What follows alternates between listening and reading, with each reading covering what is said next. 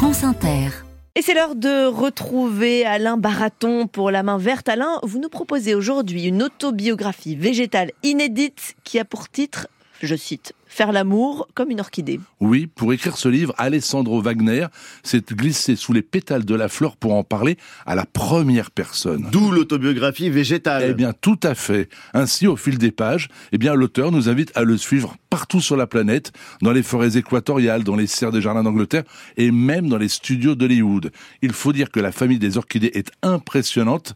Il en existe 30 000 espèces sur la planète, soit près de 10% des fleurs existantes. Et Alessandro Wagner, c'est de quoi il parle Il est italien, il est orchidophile et il est parmi les plus réputés au, au monde. Alors autant vous dire que ce livre n'est pas seulement agréable à lire, mais il est aussi instructif. Quand il écrit que l'orchidée est l'un des végétaux les plus évolués, il argumente avec des exemples qui ne manquent pas de sel.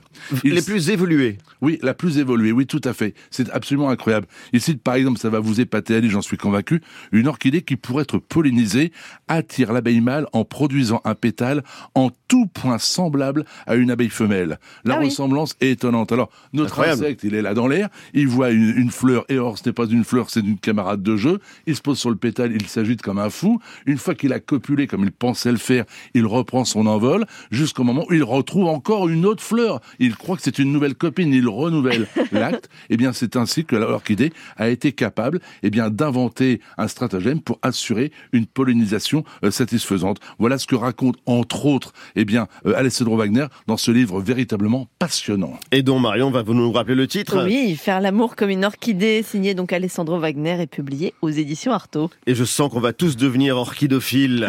Ah mais c'est vrai, non mais il est vrai que l'orchidée a mis en place des stratégies pour attirer l'insecte, pour se reproduire, pour lutter tout simplement contre les environnements hostiles. C'est assez étonnant.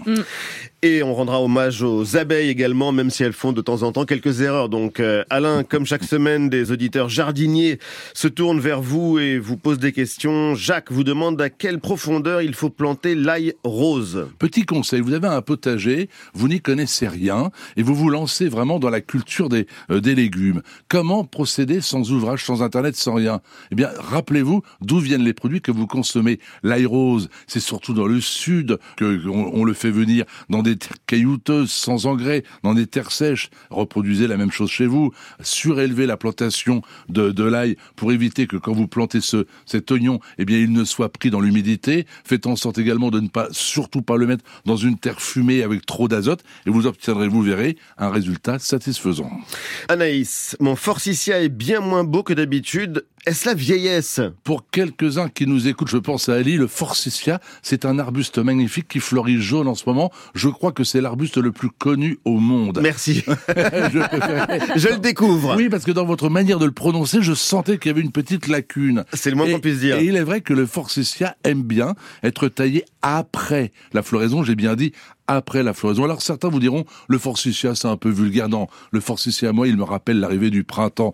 Quand le forsythia est en fleur, les beaux jours ne sont plus très loin. Eh bien n'hésitez pas à le tailler court, court, court. Allez, 30, 40 centimètres, pas davantage, de la base du sol, et vous obtiendrez tous les ans un forsythia magnifique avec des feuilles bien vertes, des fleurs bien jaunes, et il aura un feuillage dense. Michel vous demande, puis-je transplanter sans risque un eucalyptus vieux de 4-5 ans Non, mais de temps en temps, il vaut mieux prendre le risque que de Non, la réponse est ferme, claire, définitive. Non, pas du tout. J'ai dit qu'on on va pas non plus le couper. C'est la seule méthode de sauver cet eucalyptus et de le transplanter. Pourquoi ne pas quand même tenter l'opération? Mais pour être pour augmenter les chances de reprise, je recommande de le couper très court. On va le recéper, à savoir, on le coupe très court, avec un petit peu de chance. Il va reproduire de la base des tiges, des branches, il pourra peut-être redémarrer, mais c'est quand même un risque.